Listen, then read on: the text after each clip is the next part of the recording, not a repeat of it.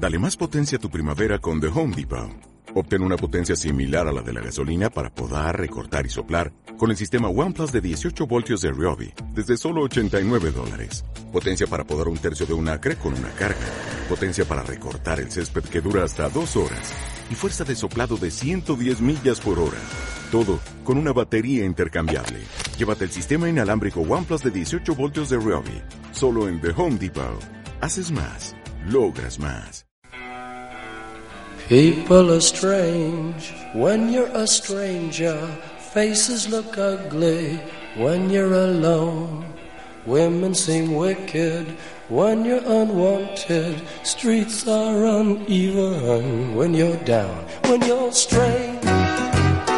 Sí, señor, pues ya le va tocando a nuestro querido amigo, eh, gran autor y agitador multicultural y multifacético, igualmente Oscar Fábrega. Estos son muy insólitos eh, para oyentes novedosos y tratamos, abordamos habitualmente cada semana historias increíbles pero ciertas y personajes eh, sumamente curiosos, amén de otras ventanitas dedicadas a lo etimológico, al origen de expresiones y palabrejas y, bueno, a santos religiosos, en fin, vamos alternando un poquito.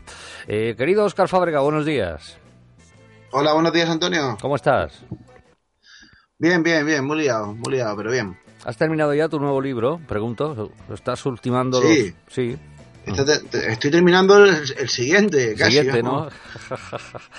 no, no das abasto. Sí, tra- trabajando a saco, sí. No, este ya está terminado y esperando fecha de publicación, que me imagino que será sobre septiembre, octubre o así. Y como te digo, terminando el siguiente, tío, porque Sí, he hecho tanto material de este que me ha sobrado y digo, bueno, vamos a rentabilizar esto como podamos. Así que, pues eso. Impresionante. Bien, te, iba, te iba a eh, preguntar a qué dedicas tu tiempo libre. Es que no Pues a pocas cosas. libre. Claro. A pocas cosas porque, porque hay poco tiempo libre, pero bueno. poco, pero bueno, hay que aprovecharlo. Bueno, pues eh, por cierto, déjame que avance una- un bombazo informativo a esta hora de la mañana y es que vuelve Tempus Fugit. Tenemos fecha, el, el 12 de junio, si, si no hay novedad, ¿no? El retorno. Sí, exacto, sí, volvemos. pues, Lo que pasa, ¿no? Nos tomamos un mesecillo de descanso para, para pues, diferentes actividades personales que tenemos cada una, cada uno.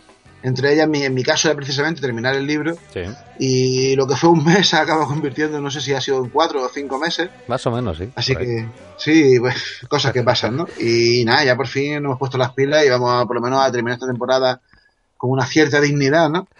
Y, y además vamos- va a ser especial porque los cuatro, cinco, seis programas que vamos a grabar en estos en este, en este último mes y medio van a ser con invitados realmente sensacionales, o sea que va a merecer la pena la espera y el retorno. De espectacular, pues iremos informando. 12 de junio eh, vuelve Tempus Fugit con el equipazo habitual.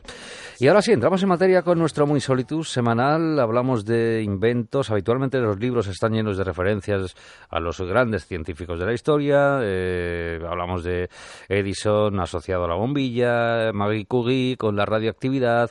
Eh, no faltan en los manuales de física y astronomía nombres como los de Galileo Galilei o Charles Darwin, pero la mayoría de los científicos españoles han pasado desapercibidos, es decir, han quedado relegados un poquito al olvido, Oscar, y creo que mm, de eso va precisamente hoy nuestro capítulo, ¿no?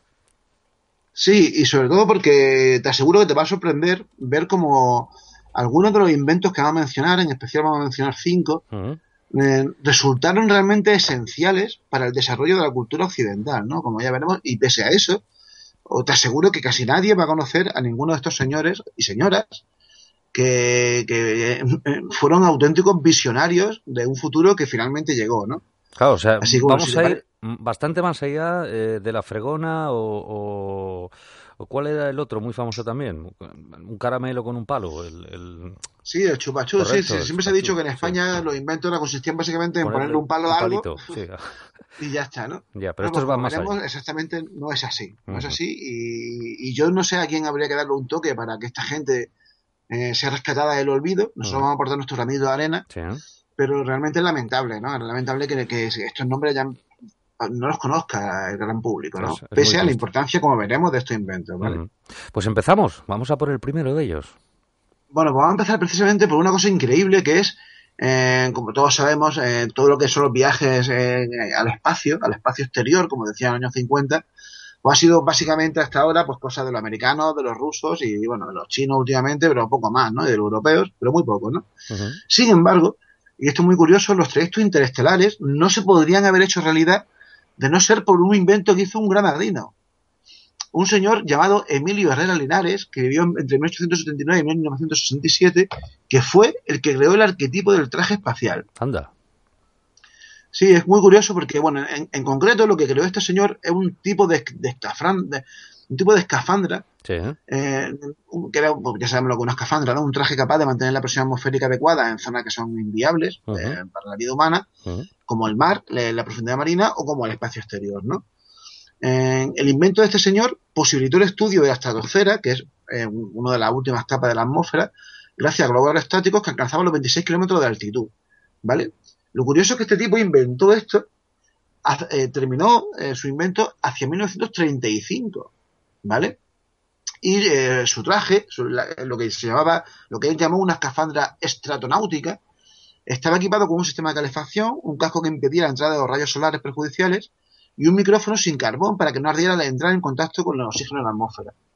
Eh, en la década de los años 60, cuando ya eh, se potenció ¿no? todo, todo lo que el camino a, y todo lo que es la- la- la- el rollo espacial, en- en- especialmente en Estados Unidos, los científicos de la NASA perfeccionaron la escafandra original de Emilio Herrera y, y- y consiguieron finalmente eso, ¿no? Vi- Viajar al espacio gracias al invento de este señor. Es muy curioso que Neil Armstrong, que fue, como bien todos sabemos, el primero que puso un pie en la Luna, Sí. aunque algunos lo dudan, eh, Neil Armstrong le regaló un fragmento de roca lunar a uno de los trabajadores de la Agencia Aeroespacial que decidió cederlo al Museo de Aeronáutica y Astronáutica de España en honor precisamente a- al invento de este señor tan esencial de Emilio Herrera, eh, porque claro, sin, sin él pues nada de eso hubiese pasado, ¿no? Es tremendo que esto no se sepa en nuestro país. O sea, es, es Es que- tremendo, pues bueno, pues ya verás, ya verás lo que nos espera, porque esto para mí es, de- sorprendente, pero aún es más alucinante lo que vamos a ver a continuación. Por ejemplo, eh, hay un señor que se llamó Ramón Silvestre Berea, Ujú.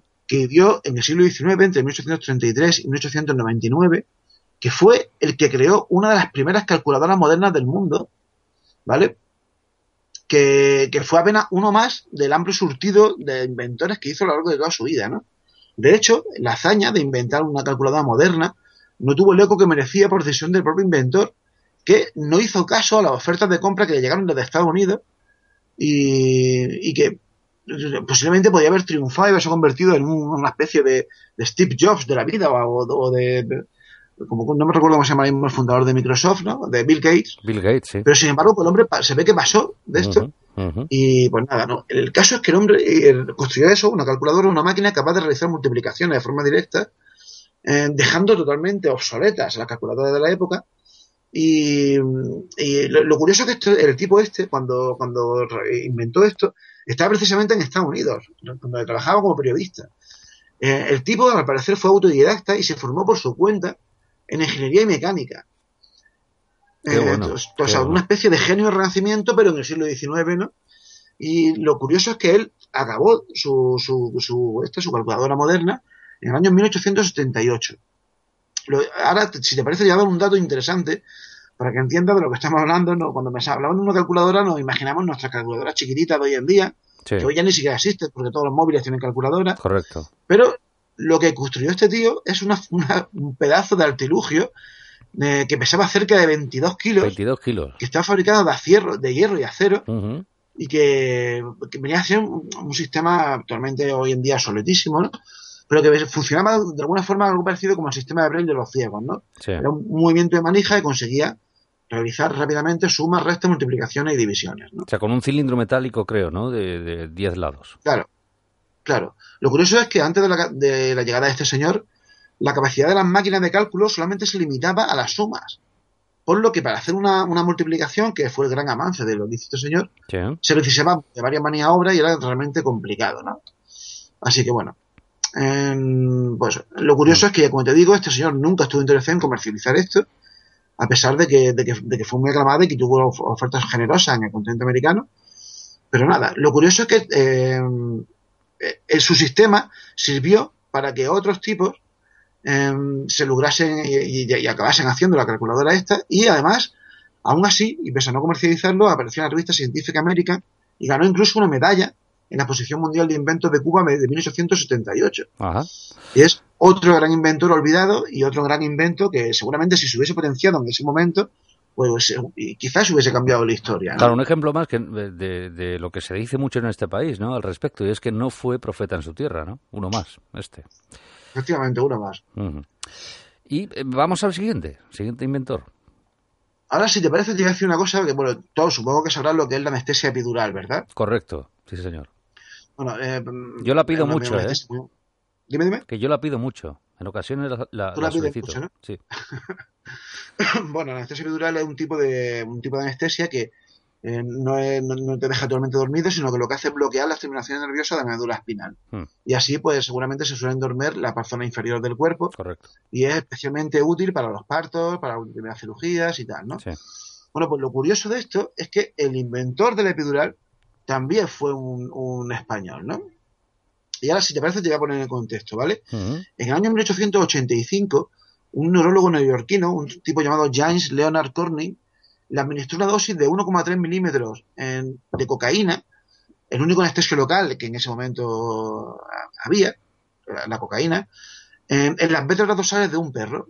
Sí. Fue la primera vez que se sensibilizó precisamente la zona espinal en un animal y se hizo con cocaína, ¿vale? Uh -huh. 40 años después, hacia 1920 o aproximadamente, un español, un, un señor que aparte, era, aparte de ser eh, médico, era cirujano, también era militar, se llamaba Fidel Pagués Mirabé, eh, fue, eh, eh, a, a, partir de esa investigación de James Leonard Corney, creó lo que hoy en día se conoce como anestesia epidural, ¿no?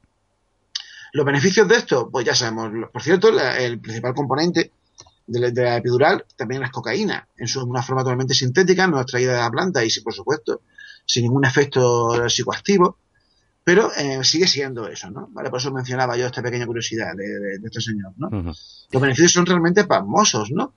Pese a esto, su descubridor, como tantos otros, fue olvidado por el mundo científico. Pese a que hoy en día sabemos, eh, su investigación fue publicada en el año 1921 en la Revista Española de Cirugía, una publicación que él mismo fundó y que sirvió de base para posteriores investigaciones.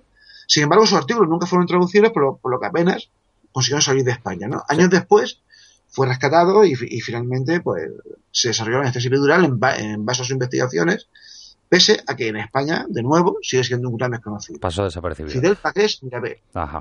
Apuntamos bien el nombre. Y ojito, no se todavía porque si lo que nos ha contado Oscar hasta el momento les ha sorprendido, eh, lo que viene a continuación mm, no le va a la zaga ni mucho menos. Hablamos del libro electrónico. Sí, el libro electrónico, el famoso, los famosos de Reader, ¿no? Que hoy en día tan de moda están, aunque no han, no han acabado de imponerse como quizás se esperaba. Uh -huh. eh, resulta que eh, una española, una señora llamada Ángela Ruiz Robles, que vivió entre 1895 y 1975, eh, desarrolló ya hacia 1949 un bastante rudimentario predecesor de estos ebooks contemporáneos. ¿no? -huh.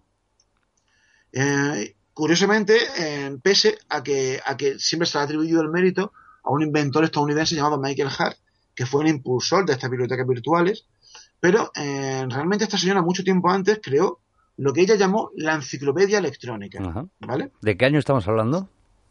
1949, 1949. es decir, estamos hablando de, de, de, años después de, de, la guerra civil, sí, ¿no? Sí, sí, la plena posguerra, sí. Bueno, eh, el, el, artefacto que se ocurrió de esta señora, doña Ángela, uh -huh. eh, estaba destinado a aliviar la enseñanza, ¿no? supuestamente para conseguir todos los conocimientos con un mínimo esfuerzo. El propósito era crear un dispositivo que similar a los alumnos de las pesadas mochilas que llevaban en ese momento y que siguen llevando a día de hoy. Sí, sí, sí. Eh, pero claro, fue una cosa demasiado rústica y demasiado rudimentaria, ¿no? lo curioso de esto es que eh, funcionaban, como te decía, no estaba pensado para la novela, sino pensado para los estudiantes, ¿no? Pero eh, estaba con, repleto de tablas en, en con las que podían repasar la gramática española, podían repasar los cálculos numéricos, podían aprender idiomas, tenían toda la letra de abecedario, podían crear palabras, podían realizar operaciones matemáticas. Eh, aparte de eso, incorporaba también numerosos un diccionario, por supuesto, e incluso incorporaba luz y sonido y está preparado para leerse de forma vertical y horizontal. Qué bueno. O sea, exactamente lo mismo que un ebook de los que hay hoy en día. ¿no? Correcto, correcto, igual. Esta, lo curioso es... es... que la aportación de este señor sí. también pasó al olvido, mm. pese a que el Estado español en este caso sí que reconoció su trabajo y entre otras condecoraciones obtuvo la Cruz de Alfonso X el Sabio a su profesionalidad y, medalla, eh, y una medalla de Ginebra a los inventores españoles. ¿no? Correcto, es lo que Por te cierto, iba de Alfonso X el Sabio Sí, viene a ser el premio príncipe de Asturias de hoy en día. el actual ¿vale? príncipe. En ese momento no existía porque era el franquismo. Princesa pero de. Asturias, sí, la actual princesa de Asturias. Bueno, es verdad. Claro. Es verdad que hoy en día es princesa de Asturias, sí. Sí, y, y es lo que te iba a comentar, que ella, hombre, en parte sí se la reconoció en, en nuestro país. De hecho, hace algunos meses eh, nuestra compañera eh, María José Romero la mencionó en su, en su sección, ¿no? En Voz para Ellas. Fin, de, de- Ajá. de momento sería la, algo más reconocida, ¿no? De los inventores que llevamos. El- Sí, es- lo, lo- lo asombroso es que cuando uno ve las imágenes de, del cacharro que inventó esta señora y ve cómo funcionaba, realmente esta señora, eh, porque no disponía de la tecnología microscópica que de la que disponemos hoy en día, de la informática y la electrónica y claro, tal, ¿no? claro. Pero esta señora vi- vio el futuro, ¿no? O sea, de Sí, alguna sí. forma vislumbró no solamente lo que son los ebooks, sino incluso las tablets, ¿no? Ese sí. concepto, ¿no? De, o sea, fue realmente, vamos, increíble. Está clarísimo. Y tenemos más. Sí, perdón, te- ya, ya para terminar, te voy a hablar de un señor, un señor de un bonito nombre, pues se llamaba Jerónimo de Ayans y Dumont, este es mucho más antiguo que todos estos. Este es un señor que vivió entre 1553 y 1613, que eh, patentó cerca de 48 inventos. ¿no? 48. Y todos ellos están destinados a estimular el comercio. Estamos hablando del siglo XVII, sí, en una época en la que España estaba en todo suyo, con, con el imperio tanto por- en, en América como en el norte de Europa, como en, en Asia. Eh, y este hombre inventó cosas interesantísimas, como por ejemplo un sistema de destilación del agua marina o un innovador traje de buceo que precisamente estrenó en el río Pisuerga, en Valladolid, toma ya. eh, delante del rey Felipe III. Impresionante. Aprovechando que el Pisuerga pasaba por ahí y sigue pasando, claro. Exacto, exacto. Lo curioso es que ninguno de estos dos inventos, ni el sistema de destilación del agua marina, que es increíble para esa época, ni el traje de buceo son por el que ha pasado la historia, sino porque este señor en 1606 inventó la primera máquina de vapor de la historia. Ahí es nada. Esto es muy curioso porque la máquina de vapor, junto con el, con el tren, son los dos grandes inventos que dieron lugar a la revolución industrial en el siglo XVII, o sea, perdón, en el siglo XVIII en, en Inglaterra, ¿no? Sin embargo, este señor, un navarro, eh, pues, cerca de 100 años antes, 150 años antes, si no más, ya descubrió la primera máquina de vapor, ¿no? Qué bueno. Eh, pues, pues nada, este señor lo que hizo básicamente fue eso, ¿no? Este señor, eh, eh, según eh, se recoge hoy en día en, en los documentos que hay en la Biblioteca Nacional de España, fue nombrado administrador general de minas del reino y le encargaron resolver el problema de la acumulación de líquidos dentro de las minas, ¿no? Así, en un yacimiento de plata que estaba negado, concibió una idea que cambiaría de alguna forma la forma de entender el uso de vapor de agua. El, el señor utilizó la fuerza que producía el gas para impulsar a través de una tubería el agua que inundaba las minas hacia el exterior. Y de alguna forma inventó eso, inventó básicamente lo que es una máquina de vapor, que es, gracias a la presión que ejerce el vapor, pues se, pues se mueve un motor que en este caso lo que hacía era mover agua, pero que en el caso, por ejemplo, del tren o los barcos lo que hace es mover eh, pues un vehículo, ¿no? Correcto. Además, Lo curioso es que el método de, de camino, ese método también sirvió para purificar y refrigerar el aire, ¿no? o sea, de Correcto, alguna correcto. forma, no solamente inventó la máquina de vapor, sino que incluso casi que inventó el aire acondicionado, Pues casi, se casi. podría decir. Sí, sí. Casi, casi, casi, sí, sí. Eh, este hombre, aparte de esto, te estoy diciendo, inventó muchas más cosas, ¿no? Pues todas las cosas inventó una brújula que determinaba exactamente el ángulo comprendido entre el norte magnético y el norte geográfico, que no sé si sabrás, pero son cosas distintas, ¿no? Sí. y eso era totalmente novedoso para su época. También ide- ideó muchos planes para mejorar la eficiencia comercial de España. Y, por ejemplo, en 1599 envió al, al rey, a Felipe III, un estudio detallado de los problemas que impedían a España estar a la altura de otras naciones. Y, entre otros, y mira lo que le dijo, le dijo que eh, los grandes problemas de España eran la poca iniciativa privada, los impuestos excesivos, la legislación caótica y corrupta y las malas infraestructuras. Pues fíjate. En 1599, o sea, ubiquémonos, no hace 417 Sí.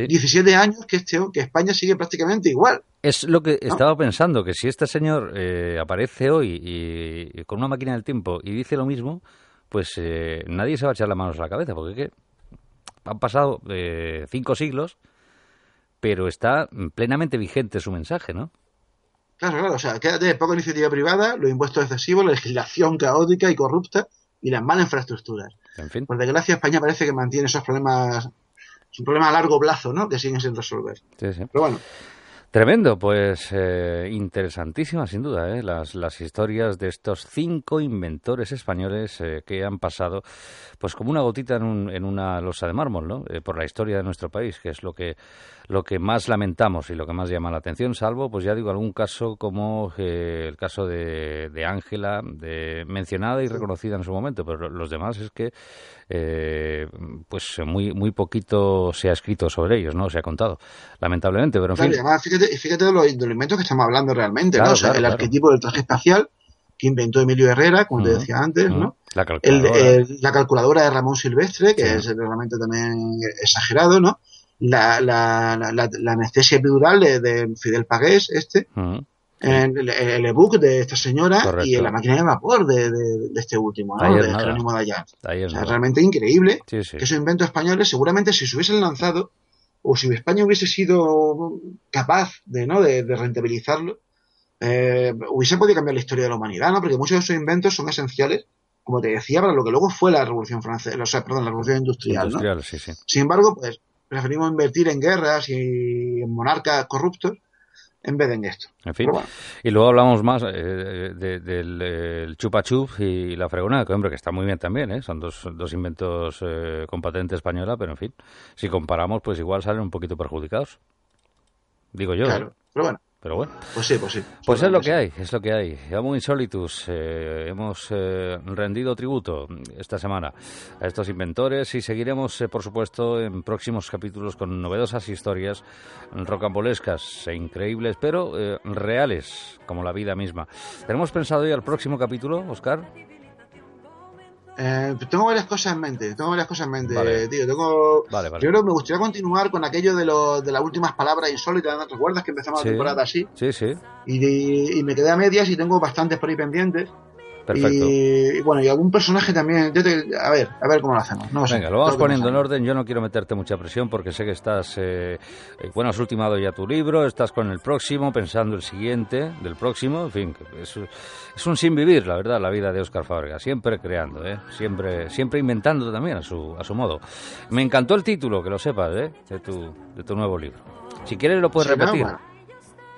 No, no, ¿No? dilo tú si quieres. No, dilo mira, tú si quieres. no, yo si no lo dices tú, yo paso, ¿eh? Ya lo dirás algún día, ya lo dirás. Venga, algún día lo diré. Nos vamos con el tema bizarro. Eh, érase una vez los inventores, además, ¿no?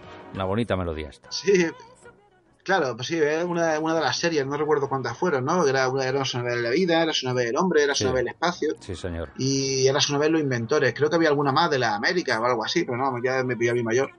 Aquello. pero, pero qué mejor que esta canción, ¿no? Porque además esta serie, no sé si lo sabes, pero es una serie española Sí, señor. y que y realmente fue una serie magnífica, ¿no? Porque a mí por lo menos me, me, me- a mí me, encant- me encantaba, ¿no? Y tanto, y y, y tanto. yo creo que a todos los de nuestra generación y de la tuya, aunque tú Sí, seas un poquito mayor que yo, Un poquito, pero no tanto. Nada, meses. Meses son meses, ¿eh? Eh, yo me quedo pero con- que yo creo que sí, que, que nos vino de muy bien, ¿no? Para, Claro. para, por eso, para por lo menos para adquirir curiosidad, ¿no? Y muchos conocimientos sobre cosas que, que, que era una genial forma de divulgar conocimiento y saber, ¿no? Así que ole por esta serie y ole por Sí, los sí. inventores de esta serie. Sí, señor. Pues o sea, rendimos tributo. ¿De qué año eres tú, por cierto? Tengo esa curiosidad ahora mismo. Yo nací un año después de morir Franco, en 1976. Ahí va, pues por poquito, fíjate, por poquito. Yo eh, no lo voy a decir, mira. Ahora te voy a, te ¿Cómo voy a no? dejar ahí ¿Cómo con no lo vas a ganas. decir, te voy a dejar con que ganas. Nada, no, paso, paso. Nada. Igual que el título de tu libro, ¿sabes? Algún día lo diré. Adiós, Oscar. Hasta luego. Hasta la próxima semana. Adiós, adiós. Chao. han hecho a nuestro mundo mejor. A ellos tenemos que agradecer lo que somos hoy. Con el ladrillo, la rueda, el telar, el reloj y su imaginación, la civilización comenzó. Los inventores supieron nuestro tiempo medir. Largos caminos y nuevos horizontes abrir.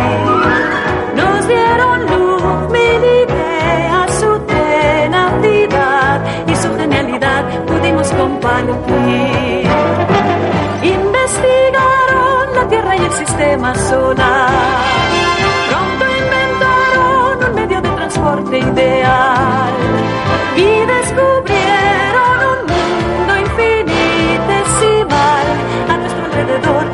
podemos verla viendo una vida hoy como ayer, con sus intentos sorprenderán, transformarán las utopías en realidad. Los inventores, los inventores. Nuestros antepasados los chinos.